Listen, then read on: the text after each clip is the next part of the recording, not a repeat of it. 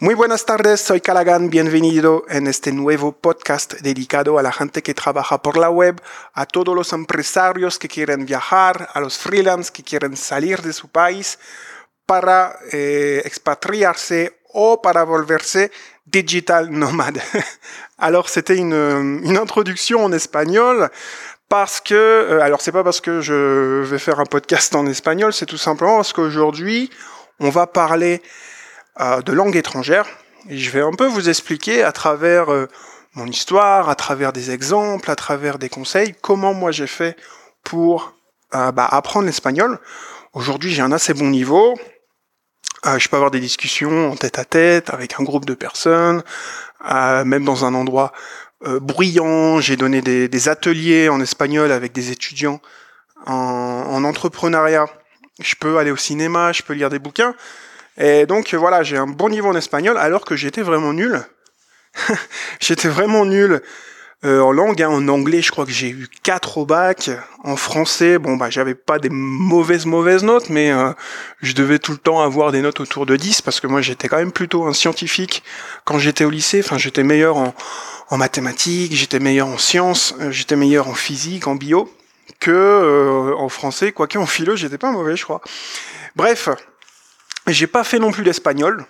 J'ai jamais appris euh, l'espagnol quand j'étais, euh, voilà, on commence au lycée, à l'université, j'ai jamais appris l'espagnol. Donc moi j'étais vraiment une quiche euh, en langue. Et bah aujourd'hui j'ai réussi à apprendre à avoir une seconde langue, l'espagnol que, que je maîtrise bien.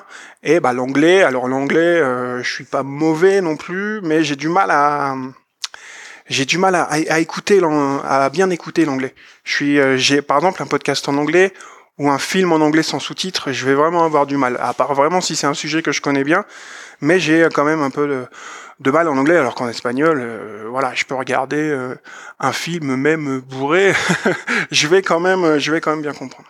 Donc comment j'ai fait pour passer de nul en langue à euh, quasi bilingue en espagnol? Je vous explique un peu mon histoire.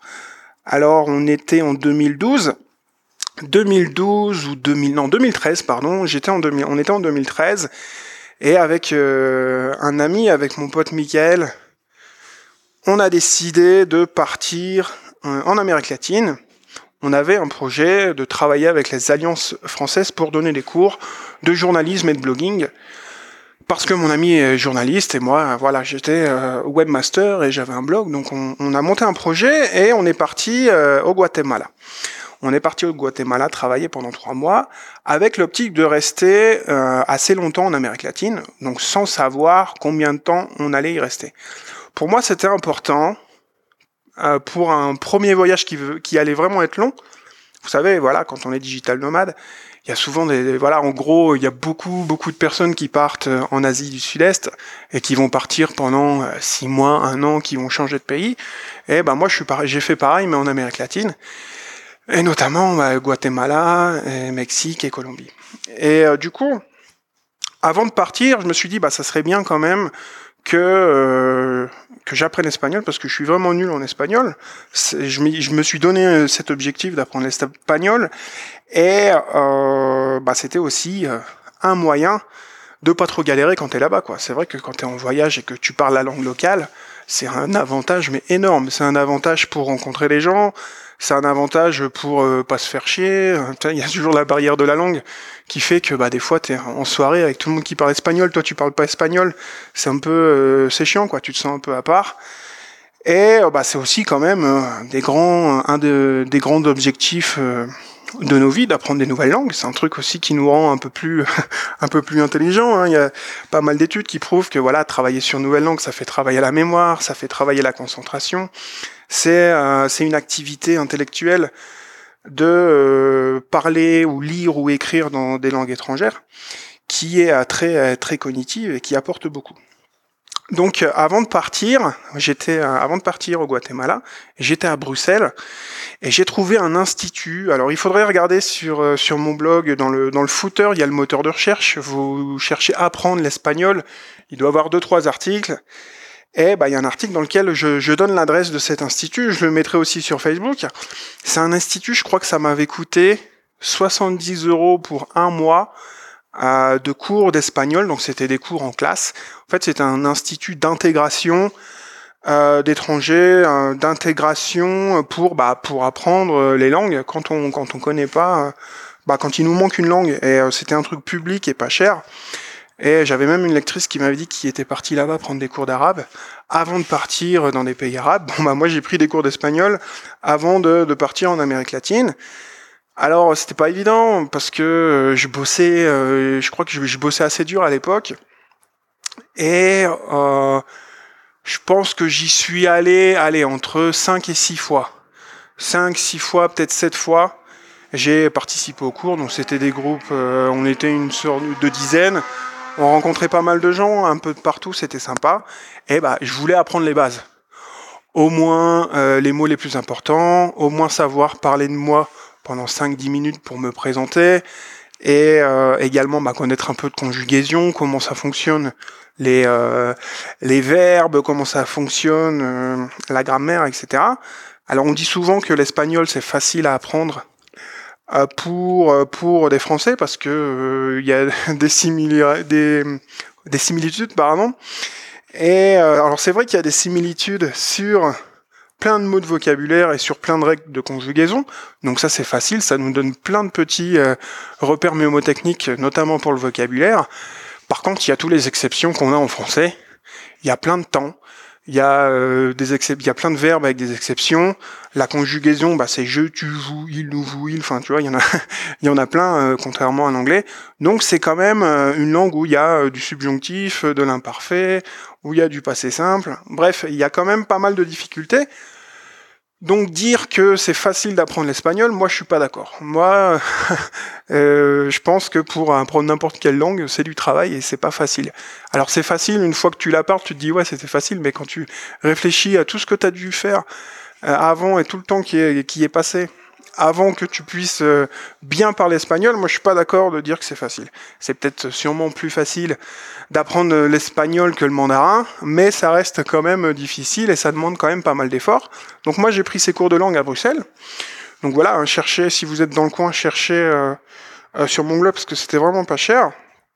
Et j'ai aussi acheté un petit guide de poche pour, vous savez, les guides pour les touristes qui euh, bah, qui sont bien pratiques parce que tu vas savoir euh, les trucs pour euh, voilà pour trouver un hôtel, pour demander l'addition, demander la carte, pour demander combien coûte une bière ou combien coûte un sandwich.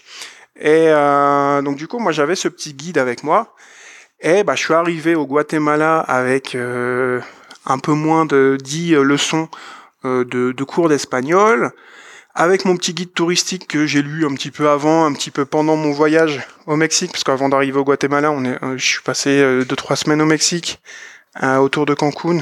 On a tout fait la route, on a tout fait la route en, en bus de Cancun jusque, enfin, en traversant la frontière dans la jungle et tout, jusqu'à Flores, etc. Et bah, j'avais ce petit guide, et en fait je suis parti avec euh, avec mon pote Michael qui lui parlait déjà euh, un espagnol correct parce qu'il avait appris l'espagnol à l'école, euh, à l'université, et que voilà il, il est beaucoup, il est bien meilleur que moi dans les langues, et avec une amie qui était d'origine salvadorienne, donc du coup elle parlait bien espagnol également. Et moi je me suis retrouvé un peu en voyage. Ah, c'était un peu difficile parce que bah voilà, ça vous est peut-être déjà arrivé à t'es en voyage avec des amis dans un pays où on parle une langue étrangère, tes amis ils gèrent bien euh, l'anglais ou l'espagnol. Et toi t'es là un peu en galère parce que bah voilà parce que tes potes ils peuvent discuter avec tout le monde, ils peuvent demander les infos et tout. Et toi t'es en mode un peu suiveur parce que bah t'arrives pas à bien t'exprimer. Donc ça c'est euh, c'était un peu chiant au début. Et quand je suis arrivé au Guatemala, euh, j'ai été vivre avec euh, le directeur de l'Alliance française de Quetzaltenango. Et euh, bah voilà, les mecs ils parlaient nickel espagnol, tout le monde. Et en fait, on était un peu, on était en colocation. Et il y avait des profs, on était avec deux profs de français. Et on était aussi avec une communauté un peu d'amis guatémaltèques qui, qui parlaient français. Donc du coup, on parlait beaucoup français. On parlait français régulièrement. Donc moi, je commençais quand même. Hein, à apprendre un peu l'espagnol, mais euh, voilà, il m'a fallu quand même quelques mois avant d'être à l'aise et avant de pouvoir euh, parler euh, correctement, enfin en tout cas de comprendre des conversations, parce que il y a le risque. Et là, ça m'est arrivé de, bah, de tomber avec un groupe de Français. Et du coup, je parlais plus français qu'espagnol. Donc, ce que j'ai fait, c'est que j'ai pris des cours. J'ai encore pris des cours. Hein. Euh, alors là, j'ai pris euh, les meilleurs cours qu'on puisse prendre, c'est en tête à tête. Donc, c'est des cours privés. T'es avec une personne. Donc là, c'était des étudiants guatémaltèques. Donc voilà, des, des jeunes de 25 ans à peu près, qui chaque chaque soir venaient dans une école. C'était une école hollandaise et donc en plus c'était sympa euh, à Quetzaltenango. Et il y avait aussi des cours de, de salsa. Ils organisaient des petits euh, des petits voyages, en tout cas des petites excursions le week-end. Puis il y avait aussi, vous savez, il y a pas mal d'Américains qui viennent euh, au Guatemala pendant trois quatre mois, qui vont vivre chez une famille, qui vont bosser sur un projet humanitaire par exemple, ou qui vont euh, bosser dans un orphelinat, ou qui vont aider une famille dans un projet un peu écologique, et qui vont en profiter pour apprendre l'espagnol. Donc il y avait des, il y avait quelques Américains, des Néerlandais qui étaient là aussi. Et là j'ai pris des cours, alors je crois que ça devait être à peu près 4 euros de l'heure. C'était ça, 4 euros de l'heure. Et bah vu que j'étais un peu plus posé euh, à Quetzaltenango, j'y suis allé un peu plus souvent. Puis c'était sympa, il y avait, y avait une bonne ambiance dans cette école. Et euh, voilà, 4 euros de l'heure, c'était pas très cher. Et là, par contre, c'était des cours en tête à tête. Donc du coup, tu peux apprendre, là, tu apprends plus vite que quand tu es en groupe. Parce que bah, la personne, le prof qui est avec toi, il peut mettre le doigt sur les erreurs que tu fais, il peut euh, adapter les exercices à ton niveau, etc. Donc euh, ça, c'était pas mal. J'ai Combien d'heures j'ai fait là-bas? Oh, J'ai bien dû faire, aller une dizaine, une quinzaine d'heures, quoi. Bon, allez, en tout, on était, en tout, on était à 20 heures avec les heures à Bruxelles. Et ça, ça m'a bien aidé. Ça m'a bien aidé jusqu'au jour où euh, bah, je me suis encore une fois euh, aperçu que j'avais pas encore le niveau que, que je cherchais euh, en espagnol. Donc là, ça devait être au bout de 2-3 mois. Et j'ai décidé un moment de partir voyager tout seul. Donc ça, c'est un conseil que je peux vous donner aussi. Hein. C'est si vous voulez apprendre une, une langue étrangère, bah, c'est de voyager seul. Parce que quand on est avec des amis, forcément, si c'est des amis français, on va parler français une bonne partie de la journée.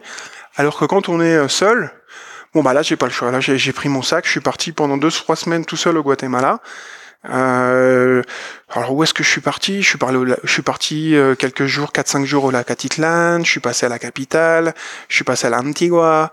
Ensuite, je suis descendu sur la côte pacifique euh, dans un petit village, je me rappelle plus le nom, mais c'était super chouette.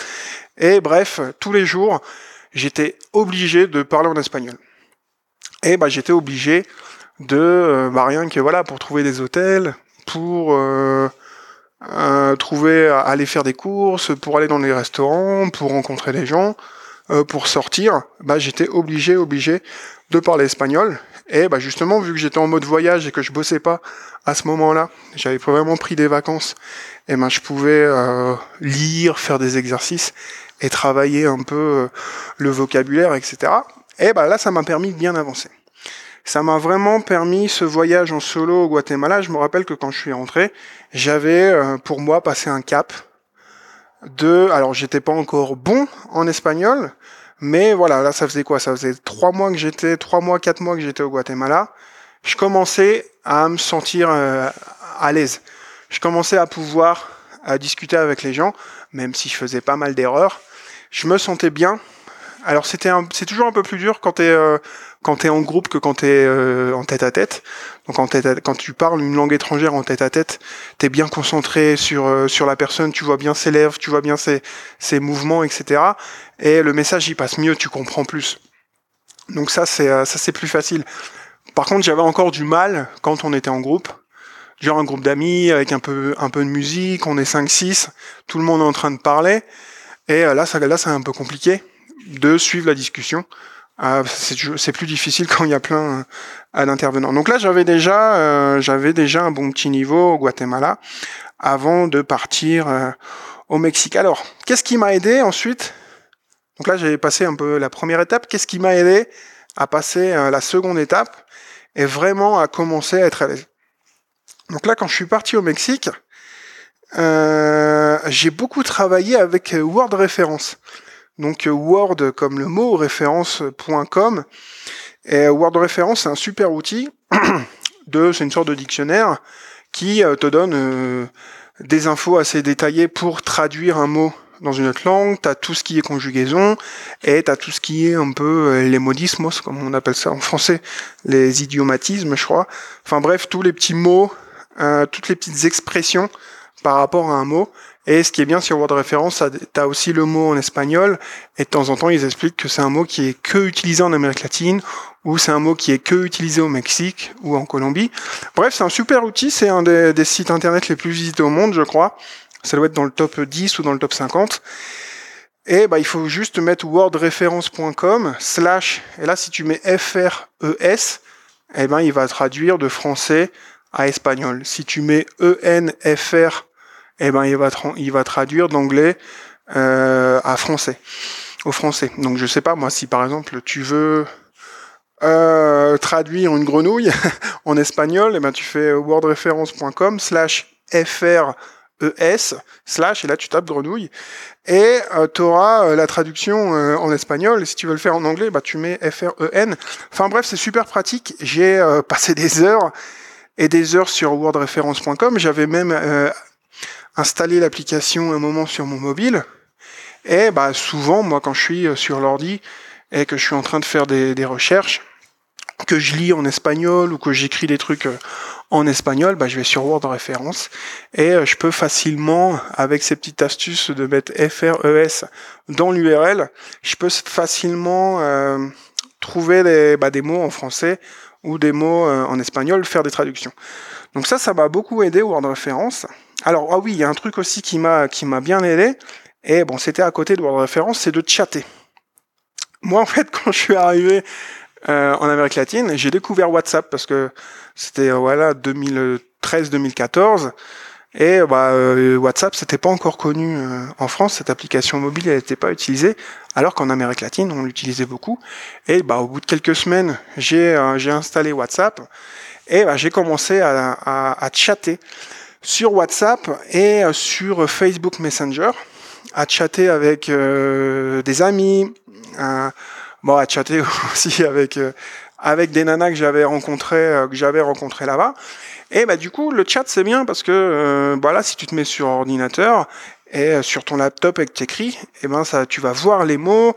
en même temps, bah tu vas sur Word référence pour choper les comment dire les traductions des mots que tu cherches si tu le reçois en, espagnol ou si tu veux l'envoyer euh, depuis le français. Enfin bref, il y a plein de comment dire, c'est le chat que ça soit par WhatsApp ou que ça soit par Messenger. Et ben moi je le pratiquais, voilà, peut-être une demi-heure par jour, euh, à discuter euh, avec des amis en ligne. Et du coup, ça m'a vraiment aidé. Pour moi, ça a vraiment été un truc. Je suis peut-être quelqu'un qui préfère voir les mots, écrire les mots plutôt que les entendre. Alors pour d'autres personnes, ça sera peut-être, euh, je sais pas, écouter des podcasts ou regarder des films, regarder des séries. Moi, j'aime bien voir le mot, parce que quand je vois le mot, euh, je le retiens plus facilement.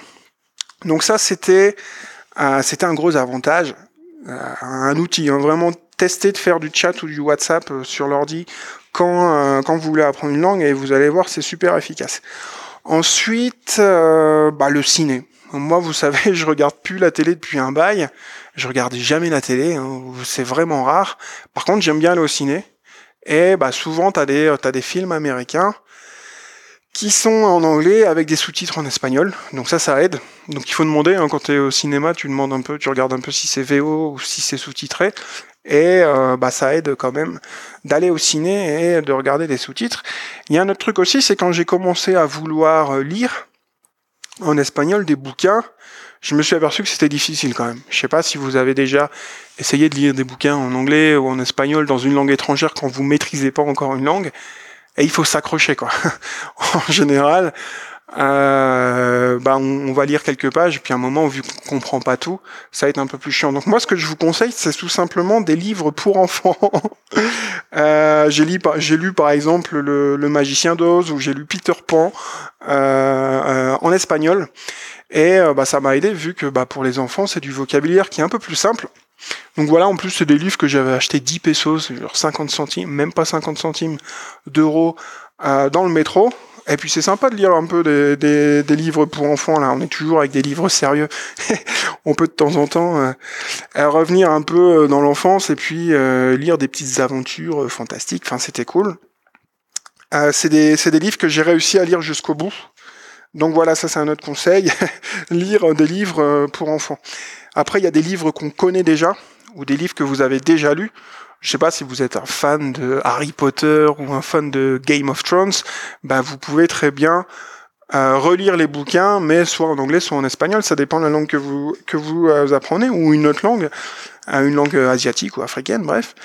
prenez des livres, lisez des livres que vous connaissez déjà, et euh, moi j'avais lu, euh, j'aime bien, moi j'aime beaucoup Bruce Lee, j'aime beaucoup euh, son histoire et j'aime beaucoup ses biographies. Et du coup j'avais lu la biographie, une des meilleures que j'ai trouvée d'ailleurs.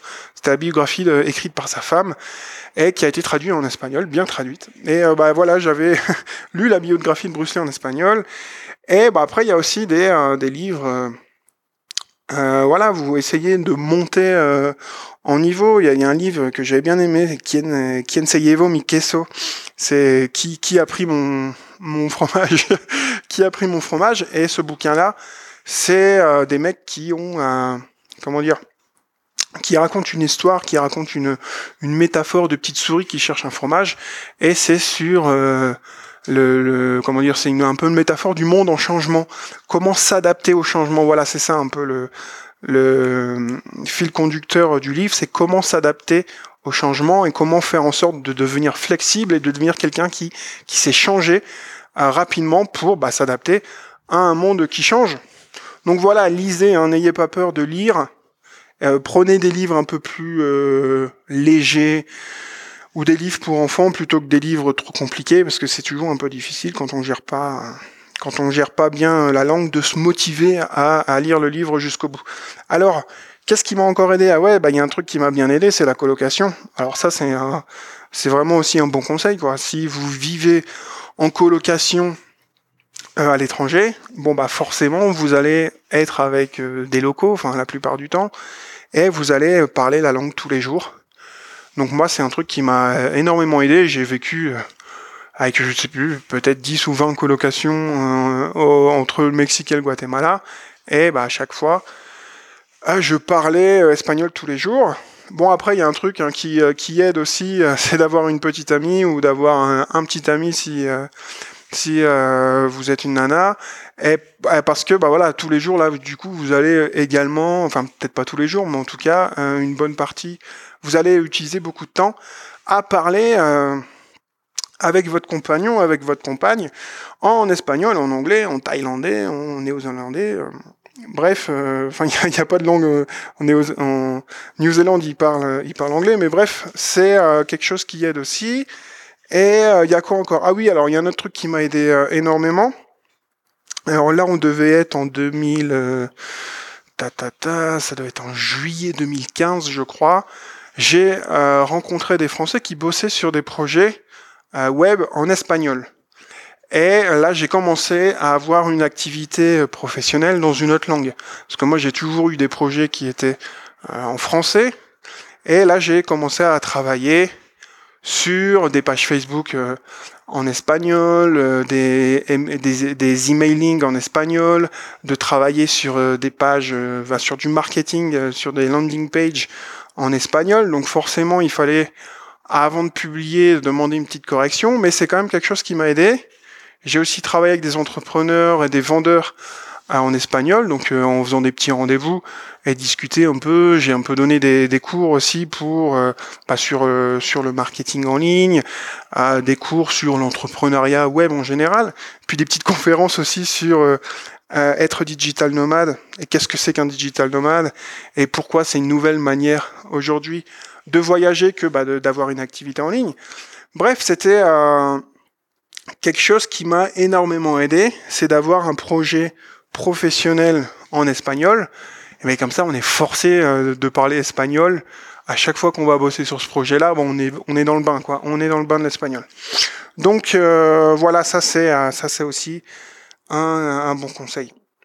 Ben voilà, voilà. Alors Est-ce que, est-ce que j'ai d'autres trucs à rajouter? Là J'avais pris quelques notes. Non, je crois que c'est bon là. Je vous ai parlé, je vous ai donné pas mal de conseils de prendre des cours avant de partir, de prendre des cours euh, sur place, d'avoir un petit guide pour euh, les, touristes, de euh, voyager en solo, de chatter ou d'utiliser WhatsApp, d'utiliser aussi le Word référence, d'aller au ciné. Bon, vous pouvez peut-être aussi regarder des, films ou des séries. Moi, c'est pas trop mon truc. Un peu de temps en temps, mais c'est rare. Après, de vivre en colocation, d'avoir une petite amie ou un petit ami sur place et bah, de travailler sur des projets soit en espagnol, soit en anglais, soit en thaïlandais, en japonais, etc. Bref, je vous ai donné pas mal de, choses là pour, euh, pour apprendre euh, la langue, pour apprendre une nouvelle langue. Sachez que c'est quand même du travail. C'est quand même quelque chose qui va vous prendre, euh, allez, on va dire au minimum, il faut six mois, un an pour commencer à parler correctement la langue. Et c'est vrai qu'à partir d'un an, deux ans, trois ans, on va commencer à être à l'aise, on va commencer à rêver dans la langue étrangère, à rêver en espagnol, à penser en espagnol. Et ben, on va encore faire des fautes, on va encore avoir un accent, mais c'est quand même super de, bah, pouvoir euh, parler une nouvelle langue et puis ça nous offre aussi une tonne d'opportunités. Imaginez si euh, vous faites du business en ligne et que vous arrivez, euh, je sais pas moi, que vous arrivez en Chine et que vous êtes français et que vous parlez chinois, et ben ça va vous ouvrir un tas d'opportunités euh, de, de, business. Euh, rien que le fait que vous êtes étranger et que vous parlez chinois, bon bah c'est ça va être génial pour vous. Et bah moi c'est ce qui m'arrive aussi en Espagne, ça m'a ouvert en Espagne. En Amérique latine, avec l'espagnol, ça m'ouvre un tas de possibilités. Il y a une certaine crédibilité aussi qu'on a quand on est euh, quand on est étranger, surtout en Amérique latine. Les gens ils vous croient plus, ils vous font confiance et du coup c'est plus facile de travailler avec eux. Et on a de meilleurs Résultat, donc, euh, allez-y, euh, n'ayez pas peur, euh, prenez du temps et apprenez cette langue étrangère. C'est un truc qui, qui nous sera utile toute notre vie. Donc moi, la prochaine étape, c'est de perfectionner mon anglais. Il va falloir que je parte à l'étranger, pareil. Il va falloir que je parte dans un pays anglais pendant où on parle anglais pendant six mois, un an ou plus, pour bah, une bonne fois pour toutes devenir euh, bilingue en anglais. Voilà, voilà. Donc dans les prochains euh, podcasts, je vais, qu'est-ce que je fais dans le prochain podcast? Ah oui, je vais répondre aux questions. J'ai reçu pas mal de questions. D'ailleurs, si vous voulez me poser des questions, il doit avoir un lien là sur, euh, que ce soit sur Facebook, sur YouTube ou sur SoundCloud. Je suis aussi sur iTunes, Stitcher. Bon, il y, en a encore quelques-uns. Vous, bah, vous cliquez sur, ça doit être callaghan.fr/slash question et vous pouvez me poser une question. Donc la semaine prochaine, je vais euh, répondre à quelques questions, quelques questions, et ensuite je crois qu'on va faire des podcasts un peu plus euh, business. En tout cas, je pense que je vais faire une session euh, pendant quelques semaines où on va peut-être parler un peu plus de business, de comment faire du chiffre d'affaires, de comment trouver des clients, de comment gérer je sais pas, j'aimerais bien me parler un peu de crypto-monnaie ou de bitcoin, par exemple. Voilà des sujets qui sortent peut-être un peu du digital nomade. Là, sur tous les premiers podcasts que j'ai fait, on a vraiment parlé de, du coût de la vie à l'étranger, de qu'est-ce que c'est qu'un digital nomade, d'apprendre les langues, de trouver des logements, etc. quand on voyage. Là, on va parler un peu plus de business. Je vais euh, changer euh, un peu pendant quelques semaines de business et on reviendra sûrement sur le voyage. Euh, un peu plus tard. Donc merci d'avoir écouté euh, ce podcast. Espero que todo va bien para ti. Te saludo desde Guadalajara, México. Hasta luego, amigo. Ciao.